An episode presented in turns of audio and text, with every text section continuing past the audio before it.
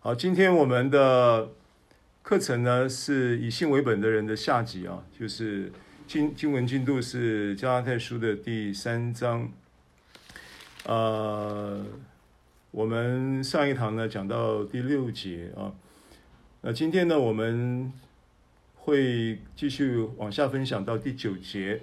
就经文进度是加拉太书三章的七到九节。那我们从六节来一起看啊，六到九节，我们把六节也拉进来啊，因为这是完整的一个小段落。那我们看一下经文，正如亚伯拉罕信神，这就算为他的义。所以你们要知道，那以信为本的人，就是亚伯拉罕的子孙，并且圣经既然预先看明，神要叫外邦人因信称义，就早已传福音给亚伯拉罕说：万国都必因你得福。可见那以信为本的人和有信心的亚伯拉罕一同得福。好，那这段圣经呢，这个呃。就是对于加拉太人来讲，亚伯拉罕并不是他们熟悉的一个人啊，因为亚伯拉罕是犹太人，啊，是他们认犹太人，他们就认他们是亚伯拉罕的后裔。那这个种族的呃一个分别啊，在当时犹太人的观念或者是外邦人的观念里面，其实都蛮强烈的。就犹太人呢，他会以自己是亚伯拉罕子孙。呃，作为一个蒙福的确据，那呃外邦人呢就觉得自己是，他看外邦人是矮一截的。那外邦人呢，在这件事上呢，尤其是外邦信徒，在这件事上呢，他其实正如犹太人看他们的眼光啊，他们看自己也是矮一截的。那这是这个是当时的一个普遍的。呃，一个虽然没有，并没有种族隔离政策啊，但是它是种族隔离文化里面的一个部分，呃，就是种族歧视的文化里面的一个部分。那你如果注意看保罗的书信呢，他在许多书信里面其实都有强调这件事情，在基督里的一个呃，算是一个文化的改革了啊，就是基督的文化没有这个东西，基督文化没有。不分是犹太人，也不分是希腊希利尼人，或者是为奴的，或者是自主的，种族本种族的其差异啊、呃、是不存在的，阶级的差异也是不存在的，性别的差异也是不存在的，在基督里都是合一的。这是保罗强强调的一个呃神学的一个部分啊，保罗的福音里面这个部分的占比其实是蛮蛮。蛮多的啊，蛮大的占比是蛮有有一个比例的，所以呃，你在书信里面会常常看到保罗提这件事情。那呃，那在加拉太书里面呢，他提亚伯拉罕的意义跟目的呢，他其实他想要从另外一个角度来帮助加拉太人呢，重新来做自我定位，有这么一点点的意意思啊，就是说。呃，其实呢，所以他经文在讲到，正如亚伯拉罕，就是举这个亚伯拉罕的例子，来作为揭示因信称义的这件事情的意义的时候，到了第六节的时候就，就就就把亚伯拉罕就搬出来啊，搬出来说，正如亚伯拉罕信神，这就算为他的义。那这些圣经的我分享呢，在上一堂已经有跟大家分享过啊，那重点是。他提出亚伯拉罕这个人的时候呢，他就强调了一件事情，强调什么事情？七节就讲出了他刚才我所说的动机啊。他说：“你们要知道一件事情很重要，就是以信为本的人呢，就是亚伯拉罕的子孙。”那他讲这句话呢，他并不是只是用一个他个人的一个呃这个所谓的呃这种在基督里面的呃合一。的一个真理的诠释，来安慰或者是来建造这个呃加拉太人在这个心理上关于种族差异带来的障碍，呃，就是尝试着用这样的方式来克服，帮助他们克服心理障碍。其实，嗯，它是有圣经有本的，它是有根据的啊。所以他下面就提到说，这就是以信为本的人是亚伯拉罕的子孙。后面八节呢，就就举例了。啊，就举出了这个圣经的例，这个证证证明了，只是他并没有，并没有把把这个出处告诉我们，但实际上我们可以可以去查的啊。比方说，呃，就是他讲圣经既然预先看明，他就把圣经，啊，这是圣经的话，圣经早就已经老早就已经就已经测定了这个福音策略，圣经神。亲自的测定这个福音策略呢，啊，在就是有第一件事情，就是要叫外邦人因信称义，就是以信为本的这一个对象呢，就是你们啦，因为加拉太人是外邦人啊，然后神早就已经在圣经中预先就已经预定了你们要因信称义了，啊，这就是保罗想要传达的意思。那神要叫外邦人因信称义，圣经其实提到这件事情的经文呢，呃，并不，并不是很普遍。我觉得它集中在以赛亚书，以赛亚书提到这件事情提的特别频繁啊，特别多。比方说以赛亚书四十二章在呃预言这个预表。一个呃，耶稣基督的救赎的预言的时候，说到了这个呃第六节，说到说，我耶和华凭公义招你，必搀扶你的手，保守你，使你做众民的中保，做外邦人的光。啊，这是一个圣经的证明，证明说圣经早就预先看明，神要叫外邦人因信称义。啊，刚刚。以赛亚书四十二四十二章第六节是一个证明，啊，以赛亚书五十六章也有类似的，呃，更更具体、更进一步的，啊，在这个，在这个外邦人要叫外邦人因信称义的证明啊，譬如说以以赛亚书的五十六章的第三节，以赛亚书五十六章第三节，我们看上半节就可以了。他说：“与耶和华联合的外邦人。”不要说耶和华必定将我我从他民中分别出来，啊，这个就很明显，很明在在表达在表达两件事情。第一件事情呢，我们从刚刚读的这个经文的下半部开始说，耶和华不要这样说，不要说什么呢？不要说耶和华要将我从他民中分别出来，他民中指的就是犹太人。你不要说耶和华要将我从他民中，就是外把外邦人从犹太人中分别出来，因为不分是犹太人，也不分是希腊人，不分是希利尼人，不分是为奴的，不分是自主的，啊，所以这个思想呢，是我相信保罗的这个这么这么主观，在这件事情上面，当时的社会这一个种族的文化的那么。那么就是坚固，那么坚固的一个不可撼动的种族文化，那保罗却不断地提出这样的挑战，挑战当时的文化，告诉你，告诉大家说，这是一个在基督里的新文化，没有这些差别。那保罗一定是有所本啊，所以我我觉得这个经文呢是很重要的，就是。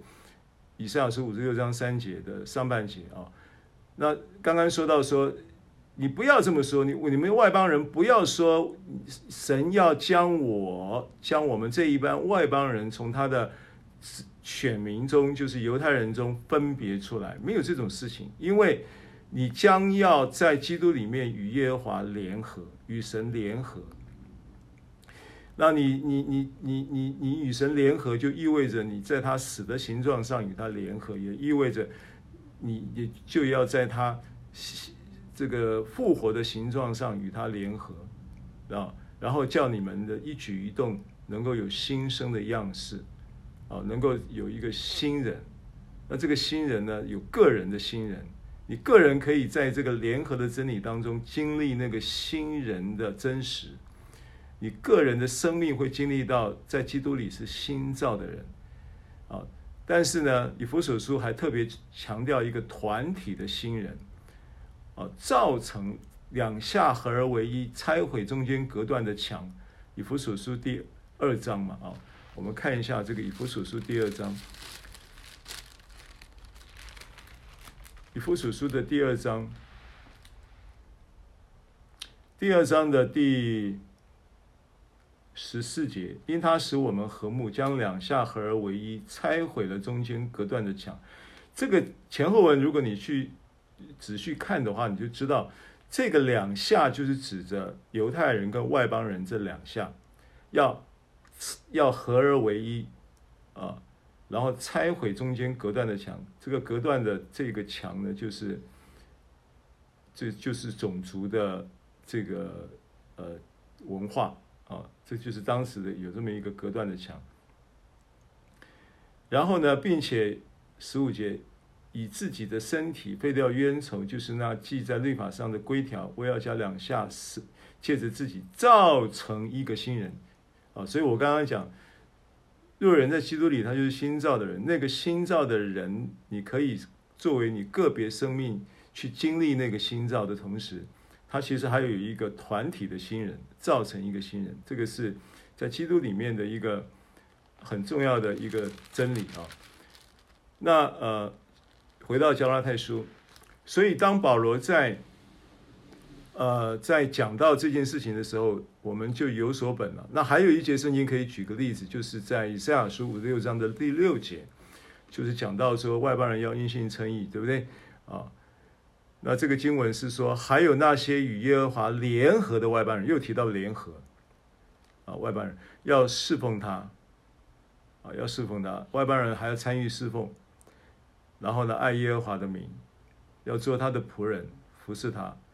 啊，然后凡守安息日不干犯又持守他约的人，啊，就是在这一个联合中能够联合的实际，就是在圣灵的内住与引导与更新的历程中，这是我们在讲到联合的时候的一个一个一个他的圣经启示的一个联合的运作循环，就是在圣灵的内住引导与更新中的这样的一个作业的体系。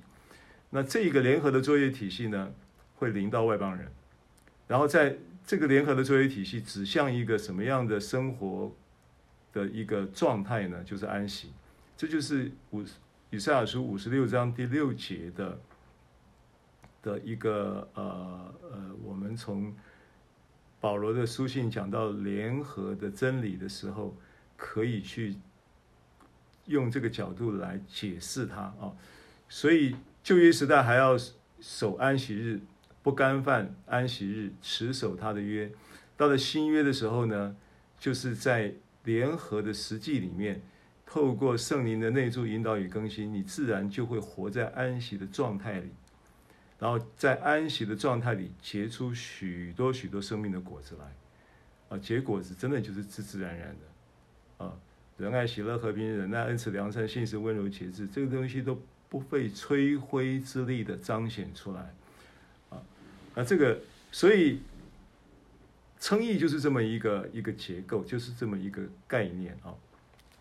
好，加拉太书，回到加拉太书第三章，啊，那这样明，我们先讲到第八节啊。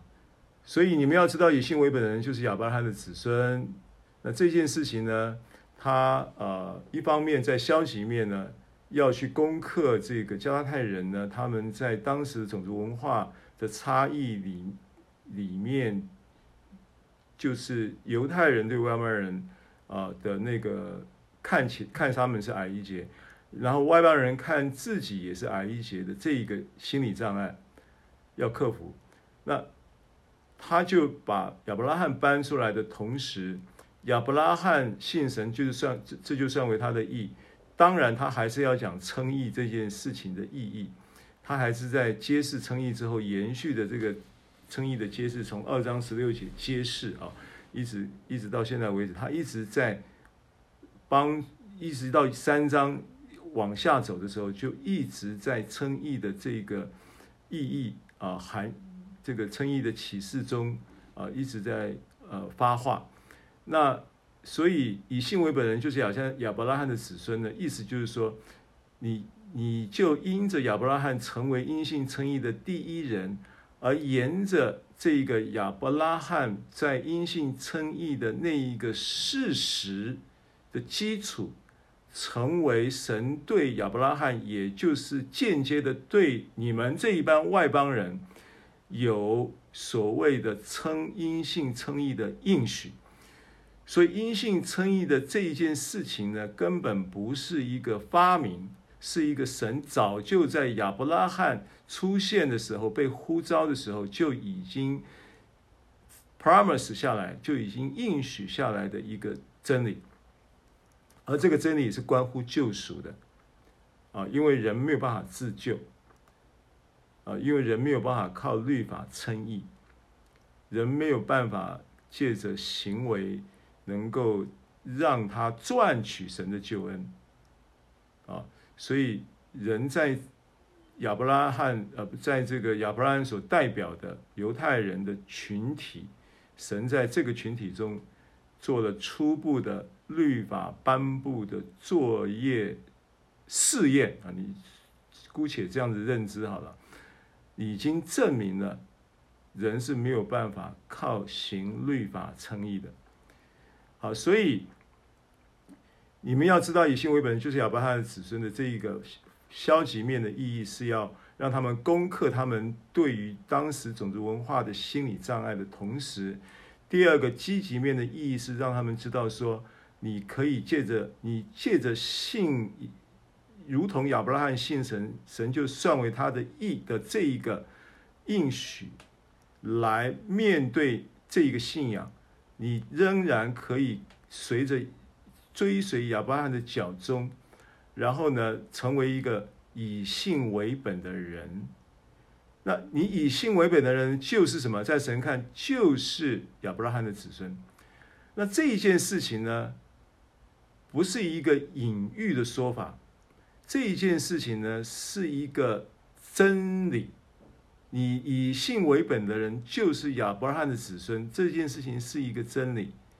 好，那为什么说这件事情是一个真理呢？因为神在曾在在在应许亚伯拉罕的时候，其实呃，在这段圣经里面呢，有提到这些事情，就是譬如说，呃，八节说。圣圣经既然预先看明，神要叫亚外邦人因信称义，就早已传福音给亚伯拉罕说，万国都必因你得福。然后呢，在第六节的开头说，亚伯拉罕信神，这就算为他的义。这两个关键，这两节关键的叙述，都是。神亲口向亚伯拉罕说的话，啊，经文的出处呢，分别是在亚伯拉罕信神，这就算为他的义的这一节圣这一个经文的出处呢，它的典故是在创世纪十五章第六节，然后呢，第八节加拉太书三章第八节说的啊。就早已传福音给亚伯拉罕说，万国都必因你得福。这一节圣经这一句话呢，是出自于啊创世纪的十二章。啊，我们看一下，复习一下了故事，也许你们也许都有印象。创世纪十二章。十二章第二节，我必叫你成为大国，我必赐福给你，叫你的名为大，你也要叫别人得福，对不对？啊，我必叫你成为大国，我必赐福给你，叫你的名为大，你要叫别人得福。然后呢，为你祝福的，我必赐福与他；那咒诅你的，我必咒诅他。地上的万族都要因你得福，有没有？第三节最后一句，地上的万族都要因你得福，所以这是加拉太书三章八节，对不对？冒出来的话，那其实出处就是在创世纪十二章第三节的最后一句。好，然后呢，第十五章。创世纪十五章，十五章的第六节，怎么说呢？第六节说，亚伯拉罕、亚伯兰啊，那个时候还没有改名啊，亚伯十五章的时候名字还没改，叫亚伯兰信耶和华，耶和华就以此为他的义。Amen。好，那这一件事情跟加太人有什么关系？那你就得要看这个十五章的前后文。十五章的前后文呢，它是说在讲一件事情，就是从第十二章的时候，他的应许，神对亚伯拉罕的应许呢，就强调了一个重点。啊，这个应许的重点是什么呢？就是就是你要成为大国嘛。然后呢，你要要你你就是他会他会他会赏赐他，会叫他得福，然后万民呃万族也会因他得福嘛，对不对？好，这是所以整个应许的主题是福，祝福，要他得福。然后还不不不但是他得福，还要叫很多很多很多的万国万族万民都因他得福。然后十五章呢也是同样的，同样的话说，就是呃第六节嘛，呃不是第第六节是刚刚我们读的前后文里面也是同样在讲说。从开始十五章开始说，亚伯兰，你不要惧怕，我是你的盾牌，我必大大的赏赐你。那这个对话一开始的时候，因为前面有一个要他万国万民万族都要因他得福的应许，他这个亚伯拉罕呢，他就不服气。为什么不服气呢？你讲了半天说要我得福，万国万族万民都要因我得福，结果连个儿子都没有。所以第二节亚伯拉亚伯兰就几乎就是质疑了跟神之间的对话了啊，因为神先说话了嘛，在异象中，这个耶和华就对亚伯兰说：“你不要惧怕，我是你的盾牌，必大大的赏赐你。”那亚伯兰说：“你讲了半天，我连儿子都没有，你还能够赏赐我什么？对不对？说实在的。”亚伯兰什么都不缺。如果你去仔细的看的话，亚伯拉罕、亚伯拉、亚伯兰其实是一个大富大富户来的。从十二章提到他的出生，然后乌尔从加勒底的乌尔被他的父亲带出乌尔，然后进了加哈兰，然后他的父亲死在哈兰之后。亚伯兰在哈兰被神直接呼召要出哈兰，然后到了十五章中间发生了一件事情，就是五王跟四王打仗，四王打赢了五王，然后呢，四王打赢五王的时候，又把亚伯兰的侄儿还有很多的产业家当都掳去了，尤其是他的侄儿罗德被掳去了。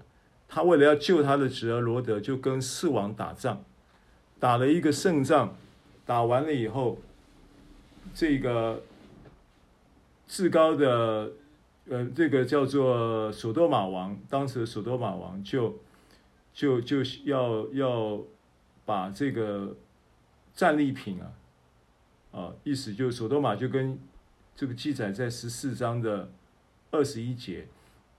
索多玛王就对亚伯兰说：“他们打完仗了啊，打索多玛王索索多玛王打输了嘛啊，就是是杀败了亚伯兰，在十七节记载，亚伯兰杀败了基大老玛和他同盟的王回来的时候，索多玛王就出来在撒维谷迎接他，然后就在二十一节刚刚读的经文，呃，二十二节、二十一节了，就说。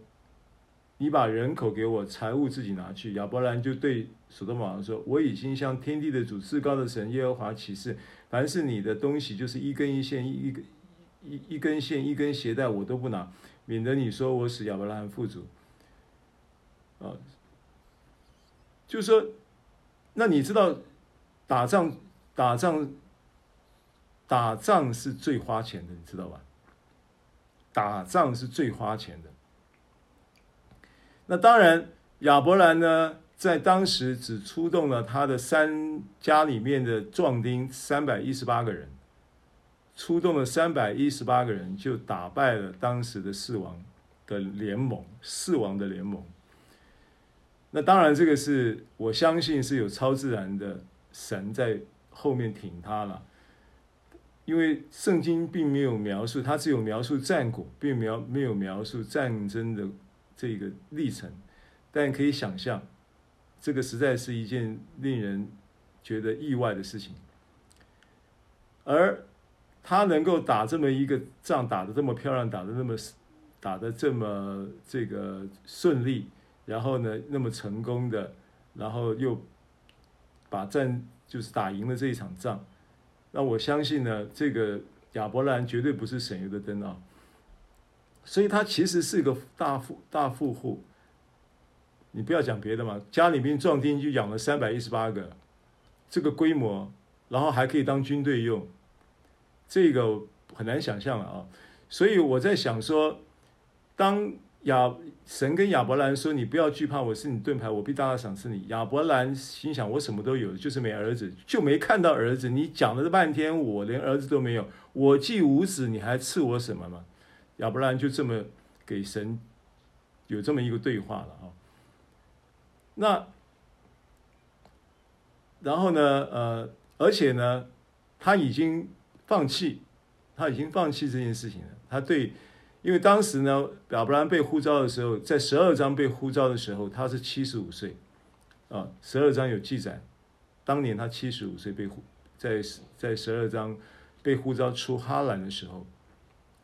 那他的婚姻呢？你知道犹太人结婚可能十几岁就结婚的，这个媳妇儿也是十几岁就娶来的。那经过了几十年没儿子就是没儿子，他已经放弃了。所以他说：“我既无子呢，你还赐我什么？并且要承受我家业的是大马色人以利以谢。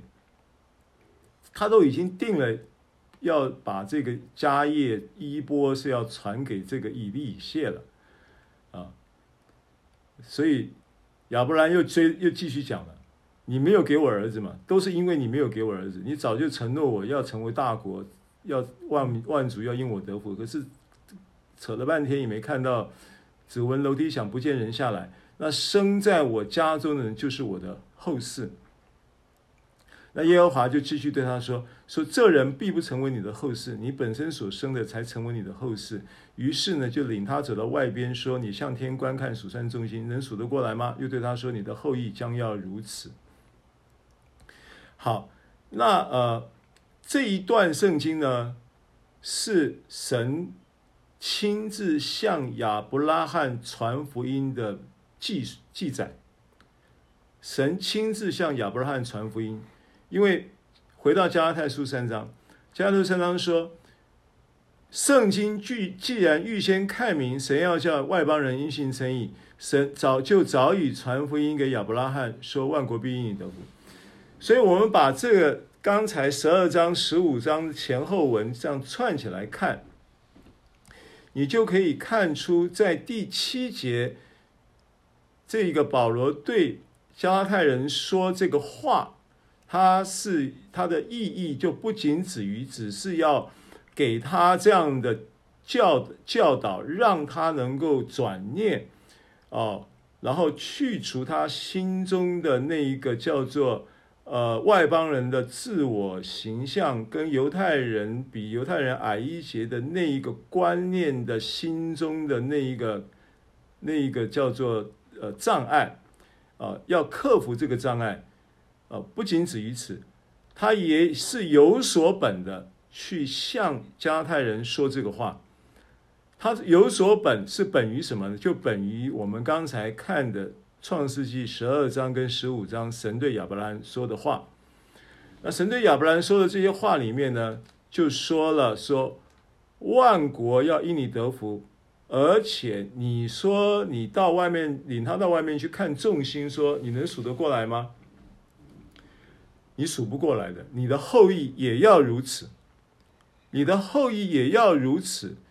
那是当然，圣经只是短短的做了文字的记载，叙述到神向亚伯拉罕传福音，因为他说神要叫外邦人称义，因信称义，就早已传福音给亚伯拉罕，说万国都必因你得福的这一件事情，追溯到创世纪十二章十五章的记载。哦，原来这个子孙包含了天上的星，也包含了海边的沙。对不对？啊、哦，因为他是先让他看天上的星嘛，先让他看天上的星。那天上的星跟海边的沙的差别呢？因为他这边讲天上的星，我们就先讲天上的星。天上的星数算众星，星星呢，它的属灵的启示是指属灵的意义就是是启示，是启示，是指着启示说的。啊，我记得应该在彼得后书啊，彼得后书，彼得后书的第一章，彼得后书的第一章，有一节经文呢，他讲到说，彼得后书的第一章，我看一下第几节啊。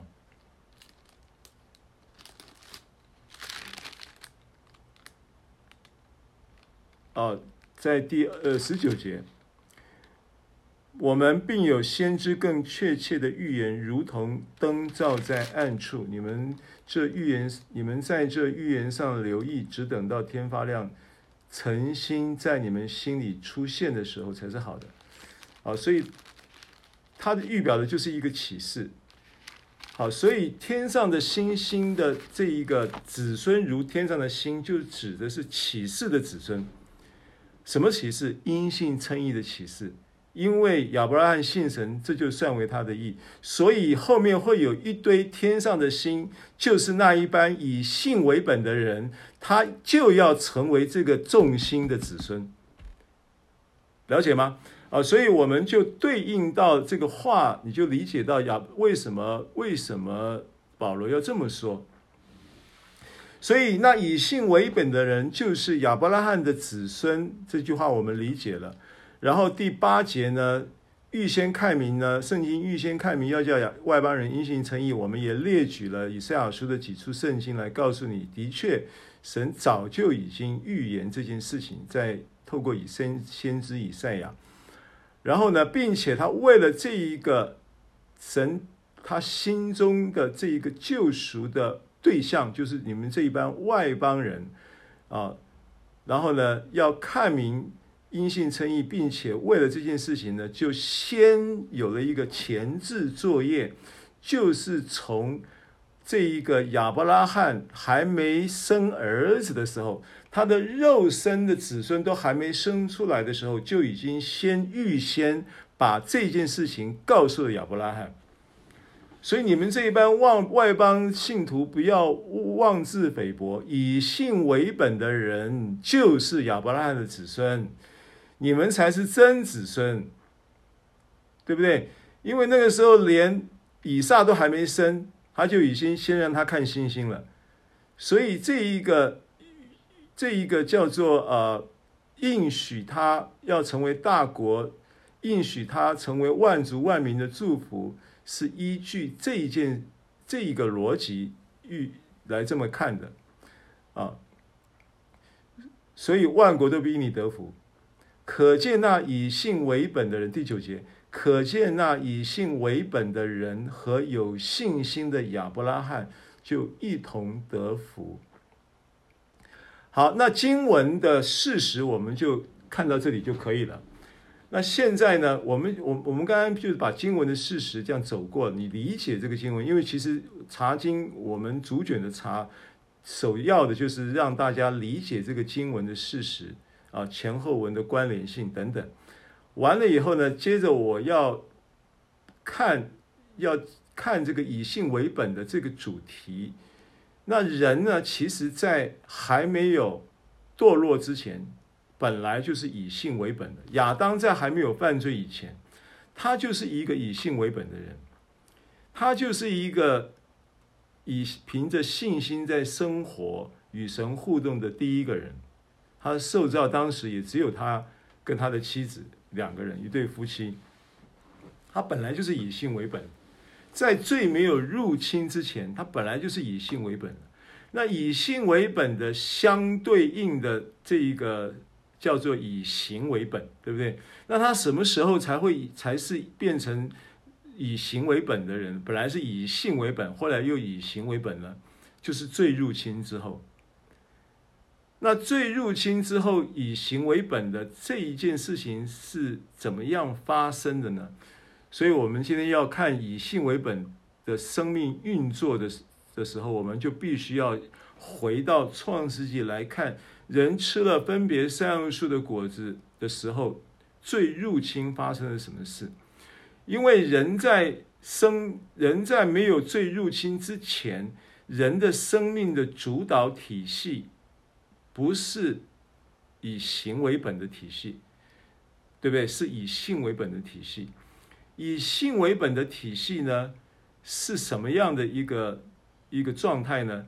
就是它是在灵性的直觉跟与神的交通中生活的，而在灵性的直觉跟与神的交通中生活的。状态就是一种以信为本的状态，因为那个时候神造人在人的鼻孔吹气，然后那个生命之气就是神的灵吹到人的人的鼻孔进去了以后，然后呢，灵进到神主神主所造的人，就人就成了有灵的活人，这个是圣经的话，对不对？首先的亚当成了有灵的活人，所以以信为本的见证就是灵的见证，而灵性的见证呢，灵性是有直觉的，灵性是与神沟通的一个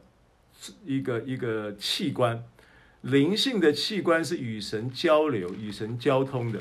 那这个交通为什么它能够交通呢？因为那个灵性是从神吹气来的。所以人在没有犯罪以前呢，你就要有一个概念，就是人本来本来就是以性为本，而以性为本的状态，其实就是被灵性的直觉跟交通在带领的，这就是以性为本的状态。但是当罪入侵到人的生命的时候呢，这个圣经上神的话对人说。分别善恶树上的果子，你不可以吃，吃的日子必定死。然后这个吃的日子必定死，这个死，它我有两件重要的概念要先给你。这个死的第一个概念是什么呢？是与生命分离。死的解释就是与生命分离。而当时生命就是意味着神的同在。就是生命的彰显，所以当死临到人的时候，吃的日子必定死的时候，人就产生了与神分离的状态跟感受，就产生这个状态跟感受。当人吃了分别善恶树的果子，他的状态就进入了一个与神分离的状态，并且带出与神分离的感受的时候。他是会恐惧的，所以圣经上记载说，人就在那个时候产生了害怕，产生了恐惧。他也会觉得怎么样？他也会觉得失去了保护，失去了呃这个神跟人同在的时候的感觉，那个安全感没有了，那个尊贵感没有了，所以他会拿什么？他会拿无花果树的叶子编做裙子。那无花果树的叶子编做裙子意味着什么呢？意味着就是以行为本，转化成从以性为本转化成以行为本。因为无花果树是预表了以色列人，当时还没有以色列人，但是无花果树是预表以色列人。所以无花果树的叶子就预表以色列人的行为主义，所以你可以，你你你从新约的角度去看这个旧约的圣经，就会看得很清楚。所以以以色列人预表以色列人的无花果树，同时又用无花果树的叶子编做裙子，预表的行为主义。也就等同于人就在失去了神的同在跟与生命分离的感觉，以行为本的状态出现的时候，它其实就是一个要靠自己的行为来做什么呢？当时第一件事情就是遮羞，想要靠自己的行为来恢复或者重新凝聚。他失去的尊贵感，因为羞耻感来了嘛。羞耻感来了，其实并不是这个，并不是外加的，而是什么呢？而是失去了尊贵感之后的反应。那尊贵本来神是以荣耀尊贵为人的冠冕嘛，对不对？人算什么？你竟眷顾他；世人算什么？你竟顾念他。诗篇第八篇。那一个，那一个冠冕，荣耀尊贵为冠冕的那个冠冕，它的原文就是一个包围动词，它是一个包围的意思，是一个环绕的意思。所以呢，人在这个神的荣耀跟尊贵的包围跟环绕底下，他哪里会觉得羞耻？当然不会羞耻。但是最入侵的时候呢，圣经上说就亏缺了神的荣耀。意思就是神的荣耀顿时就不见了。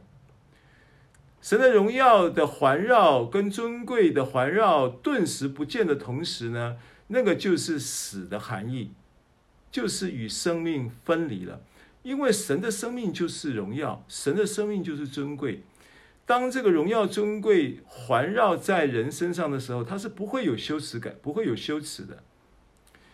但是当罪入侵，荣耀跟尊贵亏缺了，不见了，人就顿时发现呢这个尊贵感没有了，荣耀不见了，同在失去了，所以他会五味杂陈的，不知道如何自处。然后这个时候呢，灵性的这个直觉跟交通的能力也没有了，他会觉得孤单，他会觉得失落，他会觉得沮丧，他会觉得。不知道怎么活下去，所以就会开始有一个行为机制，是出自于肉体的天然的天性的反应，就要用无花果树的叶子来编做裙子遮羞。所以这一件事情呢，它就意味着那一个人的灵性里面有一个东西呢，有出头。这个东西叫做良心，这是灵性人的灵魂当中的一个一个铺陈在神造人的时候，铺陈在人的灵魂的里面有一个部分叫做良心的反应，所以良心就会起来主导这个体系。良心是好的，但是良心它要放在信心的主导体系之下，这个良心才会健康。良心才会成为好的调节，但如果呢，信心主导没有了，变成良心主导了，就会产生一个问题。什么问题呢？就是良心主导的体系呢，它就在当时就透过分别善恶、分善恶知识数嘛，就是分别善恶数、分别善恶数的体系。让良心来主导的这一个作业，它就会产生了一个良心的谴责。当你的行为不符合分别善恶知识判定为非、判定为恶的时候，良心就会随着善恶知识的体系作为判定标准，而进入了一个谴责，对人就是你的良心就会谴责你。但是如果良心被谴责的时候，肉体会不会在跟良心在这个做合作的作业方案里面，肉体会不会有反应？肉体当然会有反应。肉体的反应是什么？哦，那我知道了，我下次要做对。我现在做错了被谴责，就会变成是我要想办法做对。所以当我做，我就想办法去做对的时候，做对做好。是非嘛，是跟非，好善跟恶嘛，行善，我就要想要行善。当我行善的时候，良心就会给我一个赞。所以良心或者是来给我一个一个谴责，或者是良心给我按一个赞，这就是良心的作业机制。按照什么？按照分别善恶、善或恶、是非对错。来进行谴责或按赞，谴责或按赞，而这个体系不但会在善恶知识树的作业逻辑里面来让你在这样的情况之下不断的省察你自己，做好的时候就按赞，做不好的时候就谴责，然后呢，不但如此。不但是用这样的一个模式在做自我省察，同时呢，也会依据分别善恶树的这一个知识体系里面的是非对错，进一步的来成为你这个人的存在价值的判定。换句话说，良心成为一个分别善恶树的工具。来成为一个判定你自己的价值、定义你的生命的工具。好，如果你一直活在这一种自我省察、谴责或暗赞、暗赞或谴责，有一个谴责，你就想要去追一个暗赞来平衡这个额度，让你能够平衡一点。然后呢，累积这一个积分，到最后可能一天十个谴责，九个暗赞。然后呢，第二天十二十个谴责变成二十二个暗赞，然后后后天又是十五个谴责，然后呢，暗赞却只有五个，哇！这种日子过久了以后，它终结的那一个状态，就成为你自我定义或者是生命自我存在、自我认定的一个自我价值的的标准的时候。结果叫做劳苦重担，这就是劳苦重担的由来。逻辑就是这么一个逻辑，你的生命的劳苦重担就是这样子来的。所以良心主导系统，它就在人犯罪之后，从了从一个本来是一个调节跟辅佐信心的主导，以信为本。后来它就起来，因为人犯罪了嘛，良心呃不这个灵性的直觉跟交通没有了，然后呢，犯罪意味着与生命隔离，与生命分离了，所以恐惧进来了，所以呢羞耻感进来了，所以呢善恶知识树带来的这个症状呢。就鼓动肉体在良心的体系里面，必须要靠行为称义，然后呢，用无花果树的叶子编做裙子，就是预表了人的这一个靠行为称义的这样的一个本质，就在当时就已经启动。所以呢，如果肉体是在这样的情况下被鼓动，一直被鼓动来凝聚。这一个失去的美好，一直因为他的记忆还在，虽然他犯罪，他并没有失忆啊，他还记忆犹新啊。没有犯罪以前，那一个生命生活的跟神同在的时候的安全感，然后那一个跟神同在的时候的尊贵感，跟神同在的时候的那个荣耀的包袱，对不对？荣耀的那一个包围跟环绕，他还记忆犹新。但是忽然间不见的情况之下，他是会全身都都在颤抖的。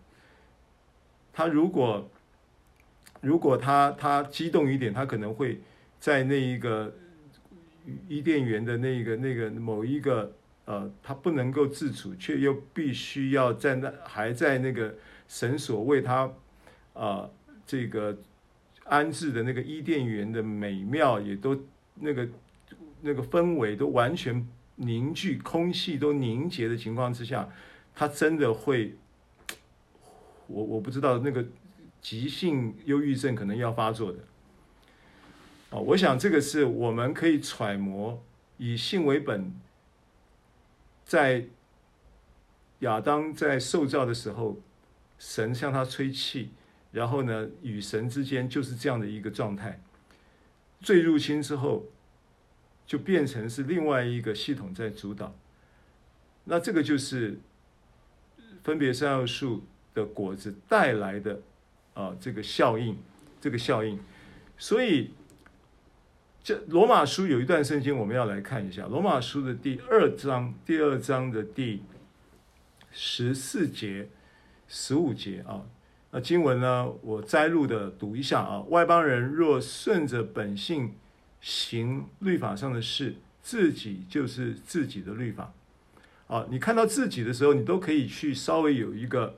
理解就是肉体就是以自己为中心，所以外邦人呢，就是虽然现在在讲的这个是行律法称义跟呃以信为本因信称义的对照，那外邦人当然没有律法，外邦人哪里有律法？律法是犹太人的，但是外邦人另外有一个非犹太律法的律法，他说自己就是自己的律法，意思就是肉体。的行为主义，他就就成为他的律法，为什么呢？这个律法是什么？怎么来的呢？为什么肉体的行为主义是外邦人的律法的所彰显出来的状态呢？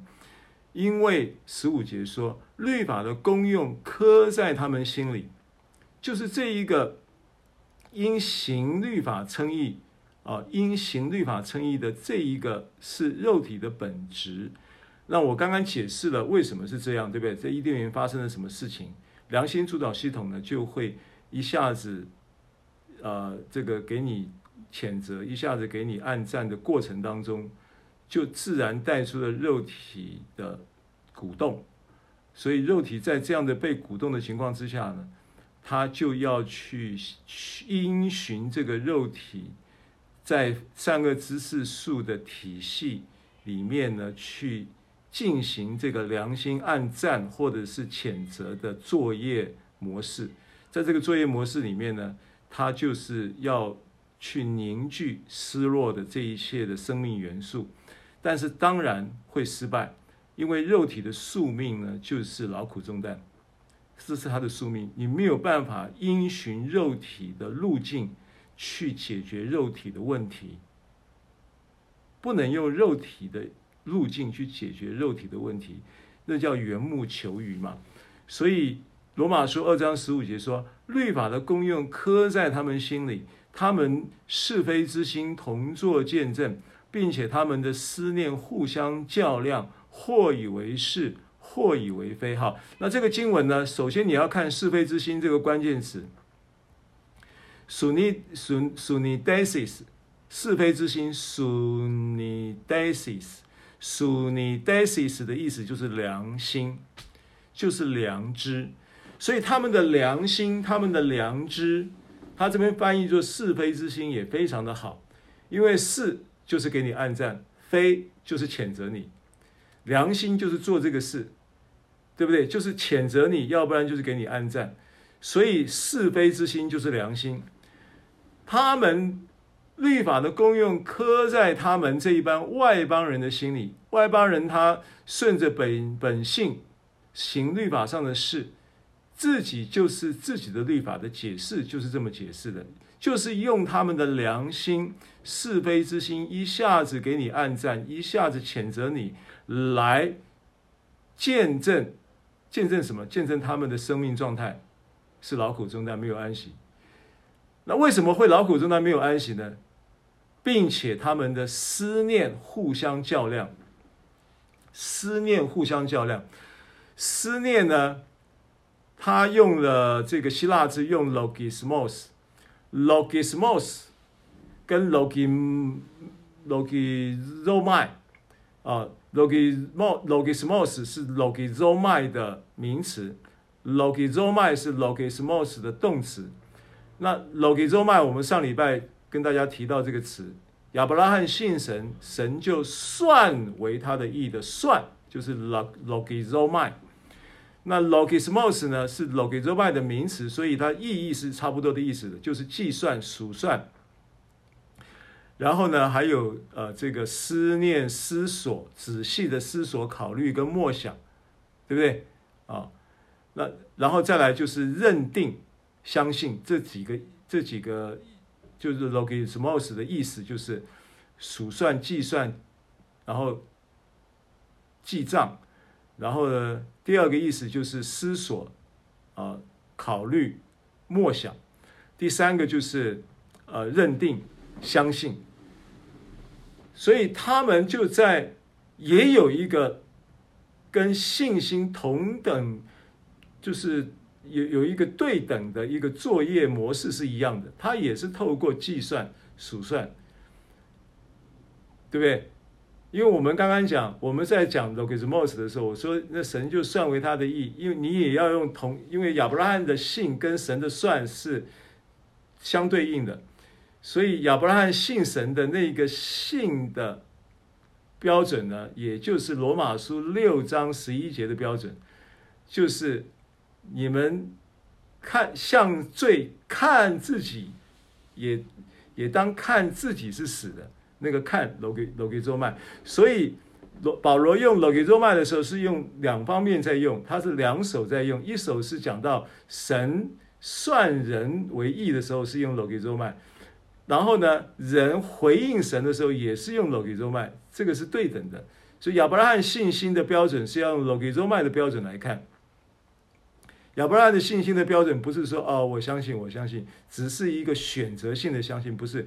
他有数算，他有记账，他有仔细的思索，他有不断的默想跟考虑，他有有这个因为计算、数算以及思索、默想、考虑之后带来的认定，他就是这样子认定，这样子坚定的相信，啊，这是信心的一个进阶版。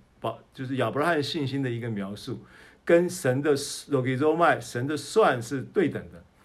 那同样的，另外有一股势力呢，是透过良心主导系统，在人的心里面呢，也在做同样的事情，想要把人拉走。所以他们的思念呢，logis logismos 呢，就互相较量，互相较量的较量啊，叫 kategoreo，kategoreo 这个较量的意思呢。其实就是指责或者是控告的意思，所以这个良心在人的心里面呢，做什么事情，做暗赞跟谴责的事情，所以他就会产生这一个对于这一个这些事情的思念，并且在思念中彼此计算、思索、默想，然后考虑完了以后。就产生互相谴责跟控告，这就是良心主导系统带来的结果。所以这个会不会劳苦重担？苦啊，累啊，真是累啊！你结果呢，就是或以为是，或以为非，或以为非，或以为是，每天就在这个或以为为是跟或以为非的堆砌里面生生活，那结果当然是劳苦重担。这罗马书二章十四十十四节十五节说的非常的清楚。啊，所以这几个词关键词你有个有个概念啊，所以良心呢，他做或以为是，或以为非，要么谴责我们，要么赞同我们的这样的一个这样的一个一个情况之下啊，所以很多时候呢，我们不明白这个真理的时候，过去我们会觉得哇，我们不平安，我们觉得两两这个好像呢，这个神在神在谴责我，神在呃呃圣灵在在在谴责我，圣灵在在在怪罪我，我觉得不平安。神不怪罪，神不谴责人的，因为神不定罪人的，神也不谴责人的。所以雅各书有一节圣经说：“你们中间若有缺少智慧的，应当求那厚赐与众人，也不斥责人的神，不斥责人的神，神不斥责人，神不辱骂人，神不谴责人的。”这雅各书一章五节。罗马书十五章三节也讲到说，因为基督也不求自己的喜悦，如经上记着，辱骂你人的辱骂，辱骂跟那个斥责原文是同一个字，就是雅各书一章五节，也不斥责人的神的那个斥责，跟罗马书十五章三节讲到经上记着辱骂你人的辱骂，那个辱骂是同一个字，所以也是斥责的意思。所以那个斥责、控告、辱骂你人的辱骂，都落在我身上。神不但不谴责人，神不但不斥责人，神还叫基督来背负人对你的斥责、谴责跟辱骂。神还要透过耶稣基督的血洗净你的良心，让你不被你的良心指责、谴责跟控告。所以，良心的谴责控告呢，就是人罪疚感的渊源。所以，这两个感觉呢，就让你劳苦重担。第一个人犯罪之后，顿时失去了荣耀跟尊贵的环环绕跟包围，而产生的这个羞耻感。羞耻感就是一直觉得自己永远都不对，人你怎么样都你就永远不够好，你永远不够好，这就是羞耻感。然后呢，罪疚感就是永远做不好，一个是你永远不够好，一个是你永远都做不好。永远不够好是来自于羞耻感，永远都做不好是来自于罪疚感。所以呢，这个就是良心主导系统带来的问题。那所以耶稣基督来，主耶稣来，这个十字架的完工。也就是，也就是针对这个问题来的。好，我们继续往下看。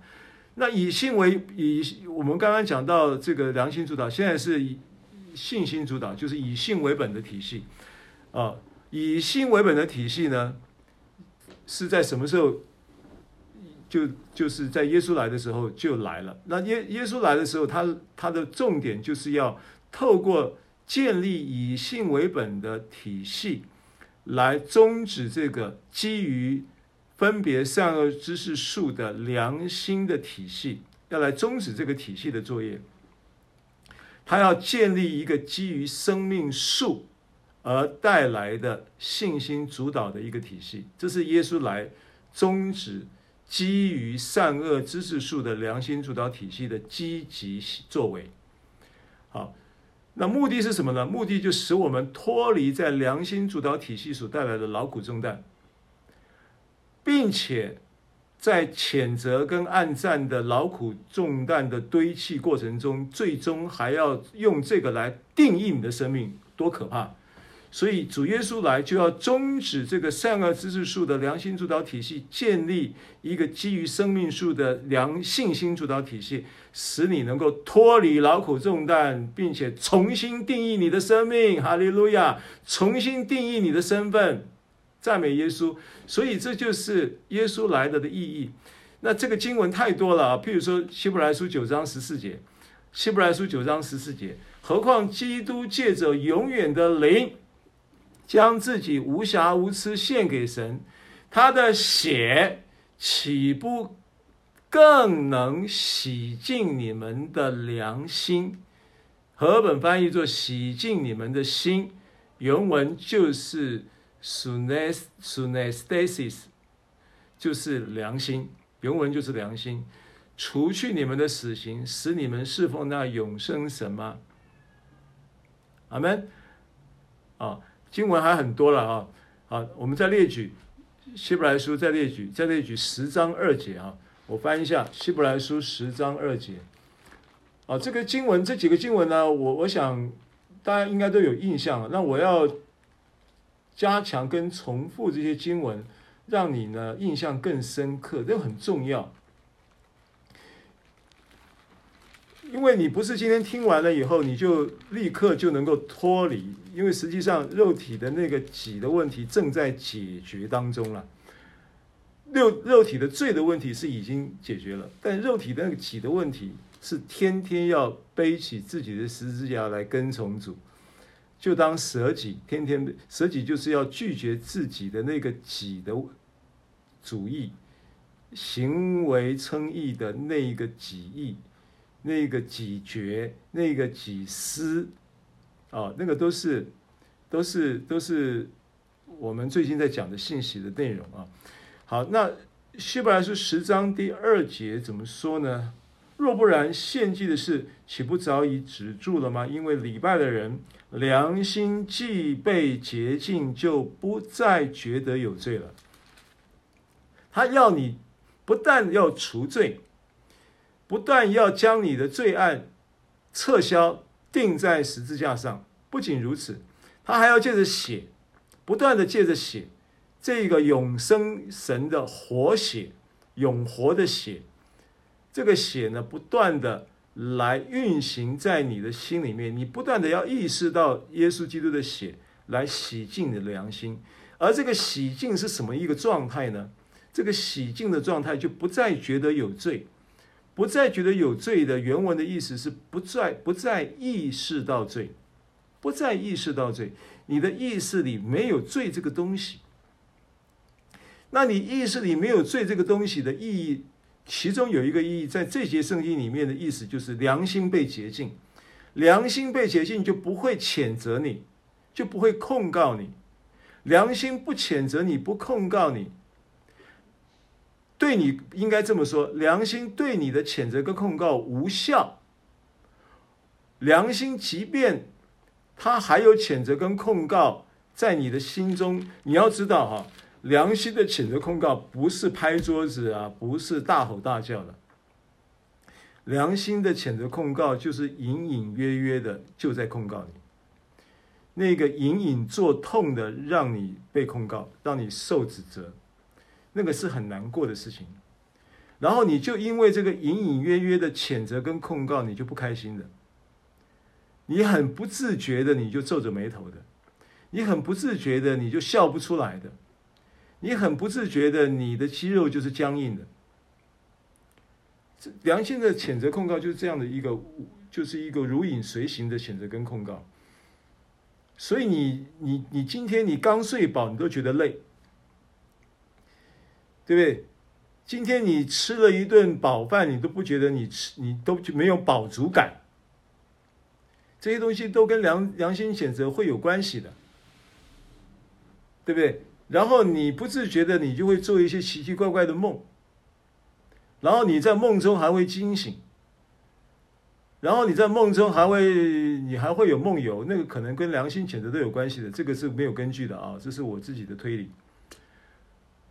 啊，所以不再觉得有罪，不再意识到罪这件事情太美妙了。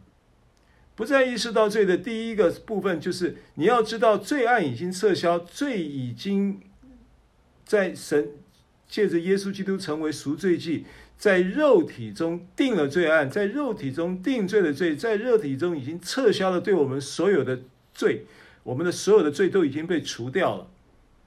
这件事情是已经客观的事实已经发生了，但是在我们的主观经验里面，我们却还有记忆，我们的记忆档案去不掉。这个不再意识到罪，不再觉得有罪，不再意识到罪，就是意味着你在记忆中的档案都被都被撤掉了，都被撤销了，被撤掉。你不再意识到他们，你怎么想你都想不起来了。对那些不愉快的事，对那些羞耻的事，你想不起来了。阿门。就算是想起来，也像流过去的水。阿门。啊，所以你真的是生命会比正午更明啊。那不再觉得有罪了，你也不再意识到罪，不再意识到罪也意味着什么？意味着你也不会再犯罪了。你真的有一个不犯罪的自由了。你连意识里都都没有罪，都意识不到罪，你当然就不会再你。都就不会去犯罪嘛，所以过去的罪案已经在十字架上已经被撤销，然后也在你的意识中被撤销。那这种情况之下，你当然也就不会再去意识到意识到犯罪的事情的同时，你就不会去犯罪。阿门。所以其实当你不不断的去意识到罪的时候，反而会让你犯罪啊。你不断的意识到罪的同时，又不断的去认罪，反而会让你对罪的罪的那一个关联、那个状态亲、那个亲密的状态会越越发的浓郁啊！你反而越容易犯罪。这个逻辑是这样子的。所以，耶稣基督的宝血叫你良心洁净，不再意识到罪的这一个事情呢，这个真理呢，是我们要掌握的。再来十章二十二节。希伯来书十章的二十二节，二十二节经文说呢，并且我们心中天良的亏欠已经洒去，身体用清水洗净了，就当存着诚心和充足的信心来到神面前。啊，所以耶稣他来建立这个信心的系统，在希伯来书十章二十二节。信心的主导系统来解决良心主导系统的劳苦重担，跟自我价值的定义、生命的存在的这个自我定位等等，啊，要重新建立，啊，那在这个经文里面就有具体的说明了，就是首先必须让良心没有亏欠，所以天良的亏欠已经洒去，借着什么血？借着耶稣的血洒去。就当存着，就当的意思就会就是就自就必然呐、当就是应该啊，就会产生一个结果，就带出什么？带出第一个叫做诚心，alethinos，alethinos，alethinos 诚心，它的 alethinos 诚心这个词希腊字，它是真实、真的、真实的，它是个形容词。存着一个真的、真实的心，那真的、真实的这个词呢，它是源自于 aletheia，alethinas，alethinas 这个词，它是来自于 alethia，alethia，啊，应该是 alethia，alethia 呢就是真理，所以。天然的亏欠洒去了，就能够让真理带出一个真实的诚心，就是被真理所构成的一个诚心，一个真实的心，一个一个一个诚诚心要，因为我们讲诚心就就是会理解成为诚实啊，我是要强调它是源自于真理而带来的真实构成的一个心，这样的一个心。然后在在同时伴随着什么呢？伴随着充足的信心来到神面前，啊，这就信心主导系统就生效了。所以借着耶稣基督，他来撒下他的这个宝血，让人的天然的亏欠能够洒去。借着他的血，叫我们的这个心。就是刚才我们讲的这几节圣经都在处理良心的问题，叫我们的天然亏欠撒去，叫我们的良心啊能够不再觉得有罪，不再意识到罪等等啊。那它是积极面来说，就是借着诚真理来构成一个真实的并且充足的信心来到神面前，成为啊建立。人生命中的信心主导体系的一个依据，阿门。好，那这个就是我们在讲到呃良心的主导体系跟信心的主导体系啊，在这个保罗加拉太书三章的二呃七到九节的这个段落里面呢，要跟大家分享的。好，那。最后，最后呢，就是要回到保罗，我们已经跟大家分享的一个见证，呃，经文来作为今天信息的结束啊，就是保罗见证信心主导体系，他是如何因神儿子的信心而活。啊，就是在二章加拉太书二章二十节，保罗的一个宣告，也是保罗的一个见证，因神儿子的信心而活。啊，经文说：“我已经与基督同钉十字架。”二章二十节，现在活着的不再是我，乃是基督在我里面活着，并且我如今在肉身活着，是因神儿子的信心而活。和合本翻译作“是因信神的儿子而活”，但原文是因神儿子的信心而活。他是爱我，为我舍己。啊，那这个经文呢，我们要来作为以信为本的一个呃这个主题，保罗的见证啊，来见证因神儿子信心而活，呃，他的呃这个意义是什么呢？第一个，从刚刚我们所读的这个圣经里面，你可以理解到信心的主导体系，以信为本的这个体系，它会在。人被称义的生命带来的安息的一个前提跟运作的状态里，然后在我们的心中会产生一个认知，这个认知呢，就是他在十字架上所完成的救赎工作而有的各种的生命的效益，各种的生命效益。十字架上所完成完成的救赎工作产生的各样的生命效益，啊，包含了什么呢？包含了这个这个生命效益可以包含了罪得赦免，这生命效益可以包含了这病得医治，这生命效益可以包含了从压制中得自由，对不对？这生命的效益也可以包含了呃经济的丰盛，这都是。他在十字架上所完成救赎工作的各种的生命的效益，不外乎这四方面：身体健壮、灵魂兴盛、凡事兴盛。这就就是这些生命效益。那这个生命效益呢？这些生命效益，它不是一个历史的事实，它是一个正在以现在主动。主动性的，而是以现在式的一个运行在我们这一班信主的人的心中。那这个见证是从哪里来？就是从加拉太书二章二十节的这个活着来。这边有出现四个活着，对不对？现在活着的不再是我活着，在我里面活着，基督在我里面活着。第二个，第三个，如今。我在如我如今在肉身活着，活着。第三个，第四个是因神儿子的信心而活，这个活着。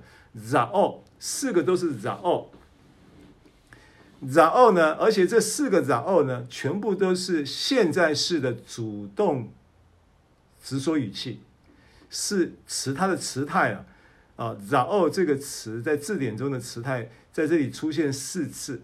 每一次都是现在式的主动直说语气在，在在在呈现，在运行的，所以我们就要理解说，这个信心主导体系呢，它在称义生命的安息状态的运作，它会带出在我们的心里面会带出一个认知跟一个把握。当你理解这个福音，当你不断的听信聆听这个福音，他会。带出一个认知，就是在十字架上所完成所有救赎工作的生命效益。这生命效益有病得医治，有罪得赦免，有压制中得自由，有经济丰盛。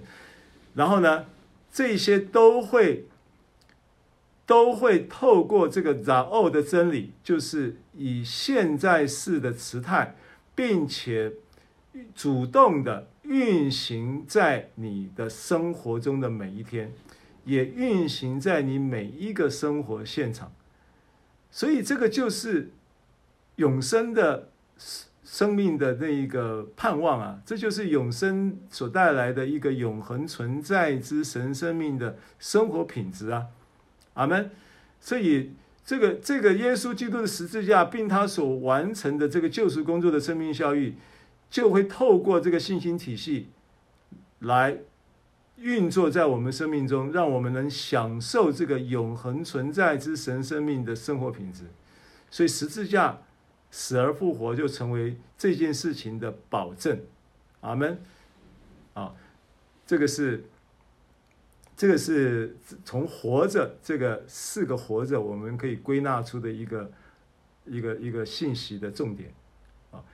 那信心主导体系在称应生命的安息状态的运作里面，它还会引导我们在什么？在神儿子的信心和他的永生之道。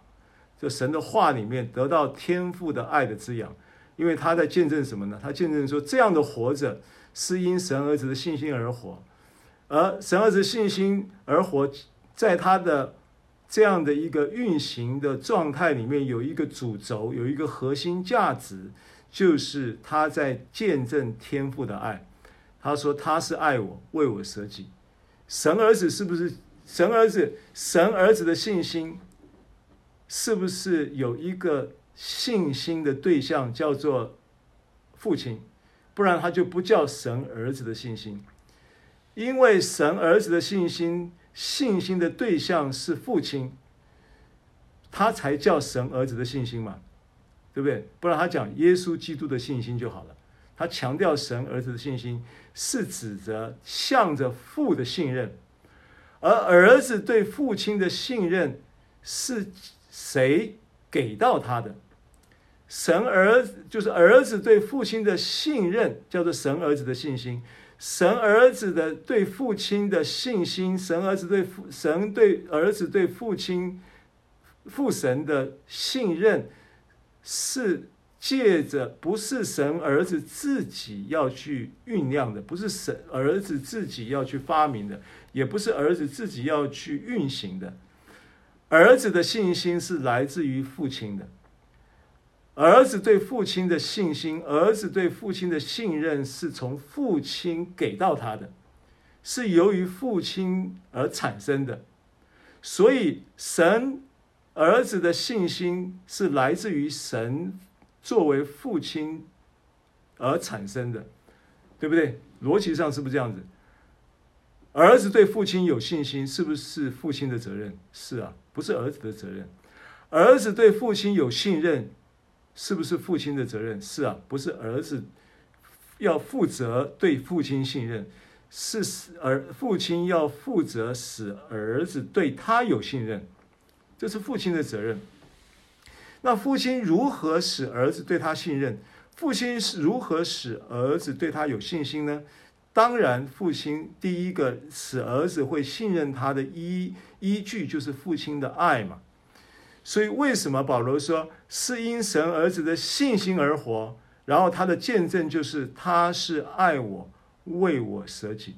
所以你在神儿子的信心中，你一定可以支取到那个父天父的爱的滋养，而。这个爱的滋养，就使你一直在安息的状态中结出各样的果子来，结出健康的果子，结出富足的果子，结出自由的果子，结出呃罪得赦免的果子。阿门。就是不意不再意识到罪的啊、不再意识到罪的果子，对不对？你心里面就不断的在建立新的。爱与信任的档案，过去在你的记忆中的那些档案就就被 delete。你要知道，建立就是说我们讲说习惯好了，解决或者是改掉坏习惯，最好的方式就是建立好习惯。要删除你记忆中那一些亏欠、谴责、控告的档案。最好的方式就是不断的去建立新档案，在你的记忆中不断的建立新档案，所以在神儿子的信心的运行底下，你就能够借着他的永生的道，然后得到不断的得到天赋爱的滋养，然后在生活中不断的在爱与信任的循环中结出安息的果子来，然后这样呢，你就不断的在建立新的档案，旧的档案就一一的会被删除掉。好，我时间的关系，我们今天分享到这里，啊，请云敏牧师带我们做一个结束祷告。阿爸父，我们很感谢你拣选我们成为你的儿子，能够继承你美好的产业。谢谢你教导我们，透过牧师教导我们，使我们的良心不需要再被谴责，不需要活在良心的追逼当中。主啊，谢谢你，主，我们何等感恩！我们用信主之法，主啊，今天将启示的灵放在我亲爱的弟兄姐妹的心中，使我们都知道我们是天上的星，是那。启示出来的儿女，主啊，这样的身份是永恒的，存到啊、呃、永永远远的。感谢主耶稣，你的四种爱的生命啊、呃，已经给我们了，叫我们死的身体都可以重新的。复活过来，更新过来，谢谢你，主，你已经帮助我们透过这样的话语，主，让我们能够忘记一切的苦楚。就算我们想起来，真的也要像流过去的水一样。我们在世的日子要比正午更明，虽有黑暗，仍像早晨。主啊，让你的儿女们可以坦荡荡的能够出去玩，出去享受人生。看见大地的时候，知道自己是儿子，尽情的享受；看见树的时候，知道自己就是那一棵活泼的常青树。树，主要，看见花、看见草的时候，就知道我们能够坦然的与大地为伍，享受在其中。谢谢主耶稣，把这样的复活的话语放在我们的里面。从今以后，我们不用再靠立功之法，而是靠信主之法，好好的活着，有荣耀、有尊贵、有富足、有平安、有健康、有喜乐啊。冠冕啊，这样的冠冕戴在我们的头上。谢谢主耶稣，让我们弟兄姐妹有这样的胃口，能够继续来聆听这样的道，主要让这个话语能够继续的来更新我们的思维，洗掉所有哦不属于你的。主啊，那些年间被蝗虫、男子、马蚱、茧虫所吃掉的，主啊，你都要补还给我们。阿门。主啊，谢谢你，今天就是享受的时候，现在就是享福的时候，现在就是赞美的时刻。谢谢主耶稣与我弟兄姐妹同在，从今时直到永永远远。奉耶稣的名祝福祷告。阿门。好，谢谢大家收听收看，我们下礼拜见，平安。平安。谢谢，谢谢，谢谢。拜拜。英灵英灵牧师，感谢主，谢谢一杯 Grace 牧师师母，谢谢你们，感谢主，谢谢大家，谢谢牧师，拜拜，拜拜，拜拜，拜拜，拜拜，拜拜。